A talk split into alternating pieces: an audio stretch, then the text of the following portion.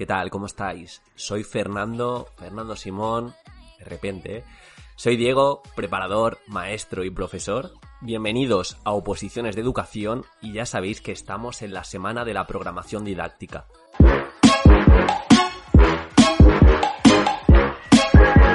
Cada día un episodio sobre programación hasta el domingo. El domingo episodio de podcast y además webinar gratuito en el que daré una pequeña clase online resolviendo dudas y un poco explicando cómo brillar en cada uno de los puntos. Aún la estoy construyendo, pero creo que va a quedar muy guay. Solo os pido que os apuntéis. Tenéis el link tanto en mi instagram.com barra preparadoredufis como en la descripción de este episodio. Simplemente dejo el correo, no os envío nada de momento, pero durante la semana os pasaré el link y os pasaré otro tipo de recursos a toda la gente que vaya interactuando y, dándome ese apoyo que necesito, porque me está costando bastante hacer esta semana. No, mi motivación no es siempre al máximo, pero intento transmitiros lo mejor de mí. Ya os digo, por favor, comentarios, likes, todo me ayuda y yo a cambio os daré mi mejor versión respecto a la programación.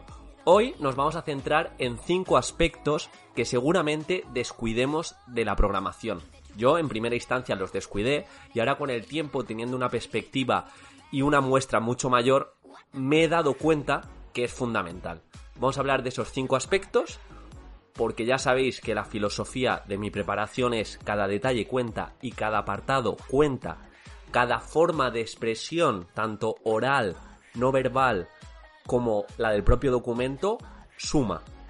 Entonces, no descuidamos nada, vamos a poner el foco en estos cinco aspectos y vamos a comenzar ya. Antes de comenzar, sí que me gustaría que dejaseis un comentario con uno de vuestros mayores miedos respecto a la programación. No duda, sino miedo. Eh, me voy a quedar en blanco. Eh, igual me dispara uno del tribunal, ¿te imaginas? Que ahora mucha gente, no, es que yo tengo el miedo que el tribunal lleve pistola porque a una amiga le pasó. Rumores de estos, ¿eh? Que no van a ningún lado. No, en serio, dejar algún tipo de miedo en los comentarios y vamos ya con el episodio. Primer aspecto que solemos descuidar de la prueba de la programación, en este caso del documento, son los anexos.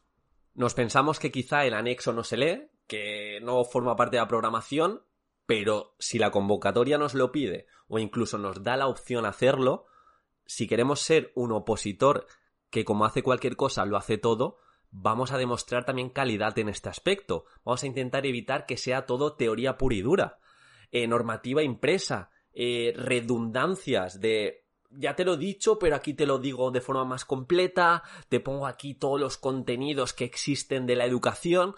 No, vamos a aprovecharlo, por ejemplo, si llevamos un proyecto a cabo que coordinamos ciertos docentes del colegio, del instituto, vamos a ver cómo lo coordinamos de una forma visual.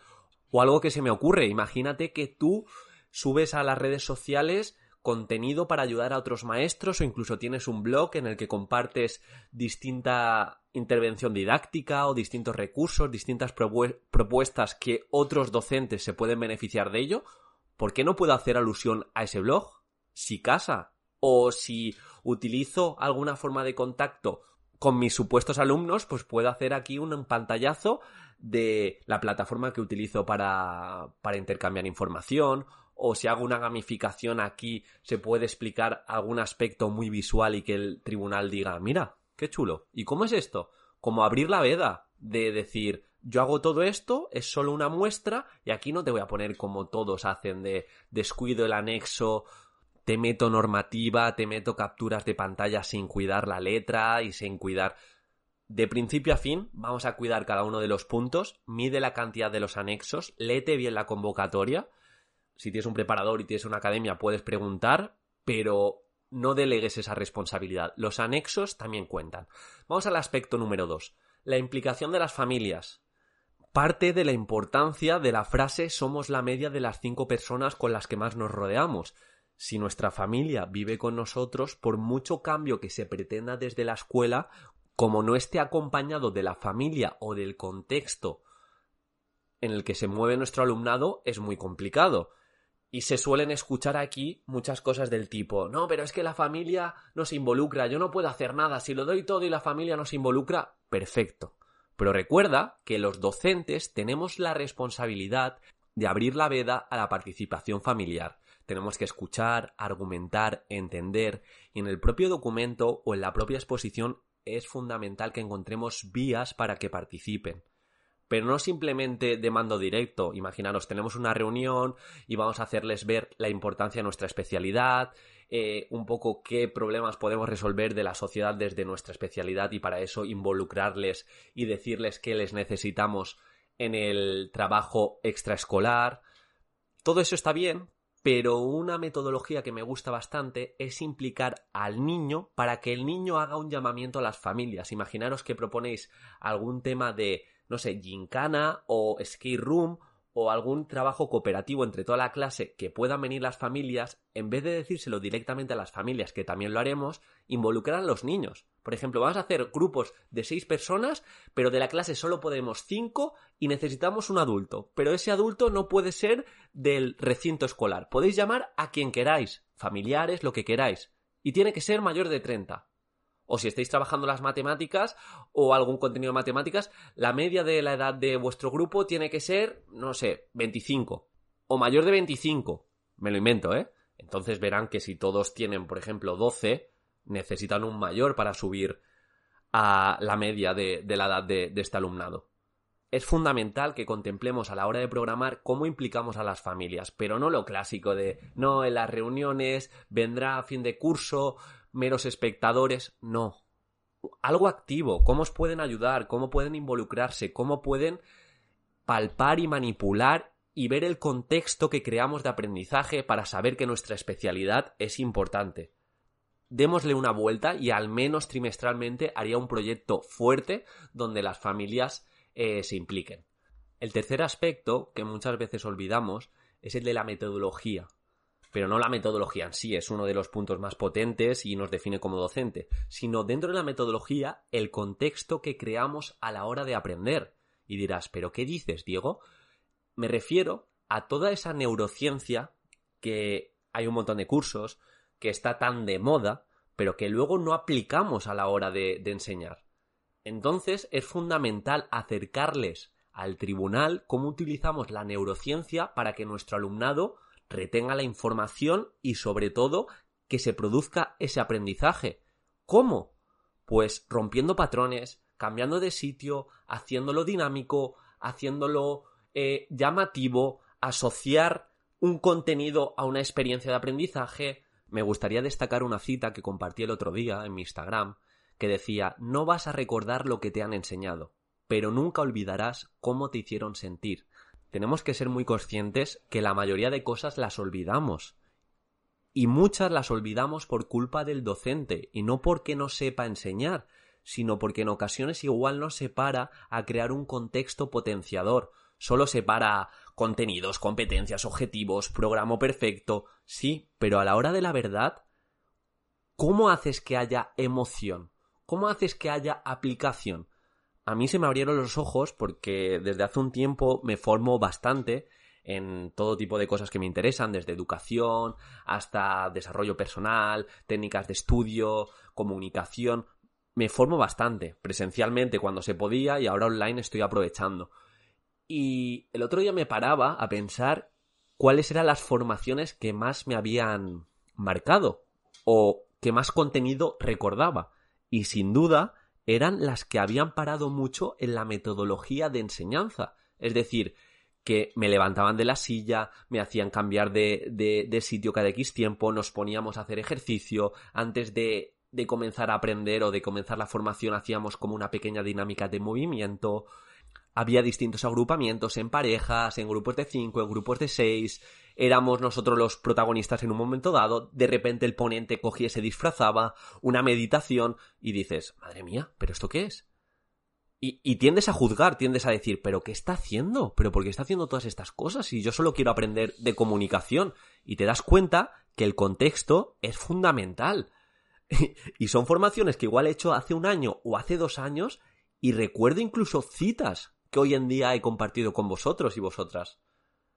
Pararos, en qué contexto creáis. Y esto también es muy sencillo.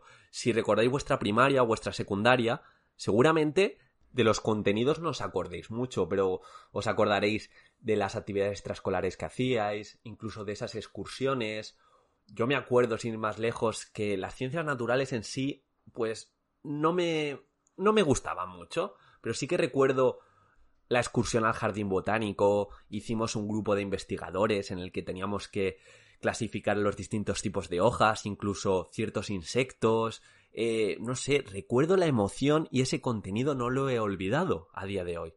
Por eso muchas veces cuando me toca dar clase, si no es de mi especialidad, intento hacer esos juegos de romper patrones. Estamos dando quizá un contenido más estático, nos lo pide el currículum, venga, vámonos al patio, o venga, vámonos a esta sala, y vamos a darlo de esta manera, o mira, vente aquí, inténtalo explicar tú y hago participar a los niños y a las niñas, ¿cómo mejoraría su explicación? ¿Lo habéis entendido? ¿Pensáis que alguno puede explicar algo que no haya dicho? Y también apelamos a las emociones. Bueno, me estoy yendo un poco también a la enseñanza real. Y estamos hablando de programación. No olvides el contexto y programar en función de la neurociencia, pero neurociencia y neuroeducación aplicada de verdad.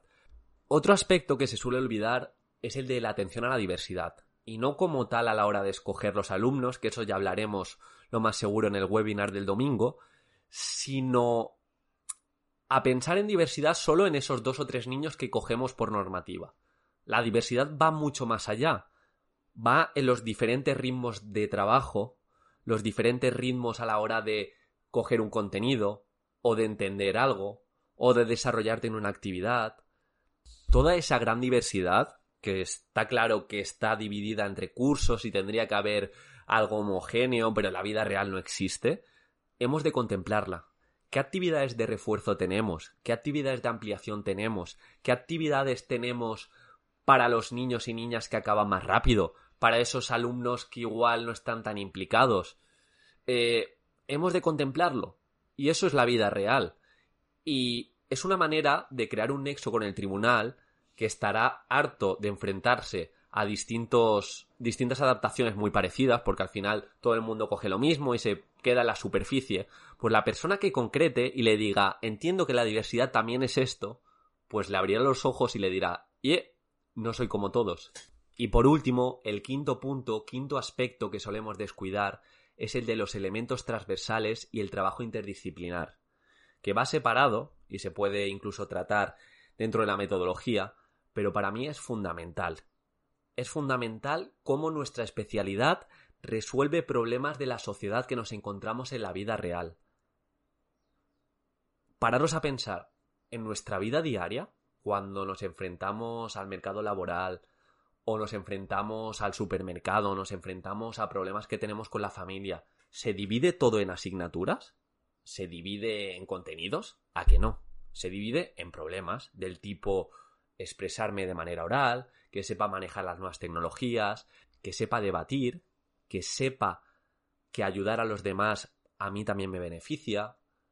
En definitiva, es fundamental que tratemos los elementos transversales de nuestra etapa y ver cómo nuestra especialidad se encarga de ellos y puede ayudar a fomentarlos, pero no con acciones o actividades súper trilladas en los que los supuestos que se ven por internet eh, lo dicen por encima o incluso las programaciones que cogemos de aquí y de allá. ¿Cómo de verdad fomento la lectura? ¿Cómo de verdad hago que el niño se exprese? ¿Cómo de verdad hago que el adolescente sepa gestionar las nuevas tecnologías? ¿Cómo de verdad hago que la persona tenga ese sentimiento de emprendimiento, pero no de crear una empresa tipo Inditex, sino de tener autonomía para querer mejorar, para querer ver que puede crear su trabajo, todo eso se ha de contemplar y lo olvidamos y pensamos que es elementos transversales. Sí, esto, esto y esto y, y lo copio de aquí, le añado tres palabras y ya lo tengo. Es fundamental. Y el discurso que vendamos en relación a que la vida real no son asignaturas también. Y por otro lado, esto lo relaciono con el trabajo interdisciplinar. Lo mismo. Lo mismo. ¿Cómo me coordino con los demás profesores para llegar a objetivos comunes? ¿Qué trabajo hace él que hemos, llegado, que hemos llegado a un acuerdo y lo complemento en mi asignatura para que sea más realista y el aprendizaje más significativo? Porque en muchas ocasiones el niño llega y dice, venga, me toca esta asignatura, guardo los libros, reinicio, no tiene nada que ver con la vida real, otra asignatura. Vamos a hacerlo de verdad, vamos a hacerlo realista. Y si lo veis, al final hemos de cuidar cada uno de los detalles. Aquí digo cinco aspectos que descuidas de la prueba. Descuidamos muchos más, porque nos pensamos que hay algunos más importantes que otros, está claro. Pero todo suma. En una oposición que es tan subjetiva, que hay tanta competitividad, hemos de cuidar cada detalle, hemos de cuidar cada discurso y hemos de saber cada punto a qué se refiere en la vida real, tanto escolar como extraescolar. Espero que os haya aportado, que me hayáis entendido. Si hay dudas, ya sabéis, en los comentarios, en Instagram, donde sea, pero quiero ver feedback, porque a mí me ayuda a seguir y me ayuda a ponerme delante del micrófono aquí solo, súper motivado para decir, voy a ayudar a la gente que me sigue. Y ya os digo, dejarme miedos que tenéis respecto a la programación, pero no de dudas, sino qué miedos tenéis. Y vamos a abordarlos desde una óptica racional y decir, pero miedo a un león, a la programación en sí, ¿no? Y otra llamada a la acción. Vete ya, Diego, vete ya. Otra llamada a la acción. Apuntaros al webinar. Es gratuito. Tenéis el link en la descripción. Y hacerme ver si os ayuda. Y si tenéis alguna idea para que trate esta semana, también lo tengo más o menos estructurado, pero puedo añadir en ciertos episodios o incluso en el webinar. Y me voy ya. Un saludo, muchas gracias por estar ahí y espero que vaya genial. Sigo aquí. Esto no ha acabado. De hecho, acaba de empezar. Este podcast realmente dura más de seis horas de contenido de todo tipo. Hablamos de neumáticos, hablamos de lámparas, todo tipo de contenido. Solo te pido lo siguiente. Tienes funda en el móvil, ¿no? Intuyo, funda o cristal. Vale. Justo detrás de la funda veréis un pequeño código. Cuatro dígitos. Esos cuatro dígitos son el pin de la tarjeta SIM que os he dejado justo donde guardáis las pilas del mando de la televisión. No solo cojáis la tarjeta SIM porque justo debajo de la pila hay un código QR. En serio, vaya bien. Lo siento.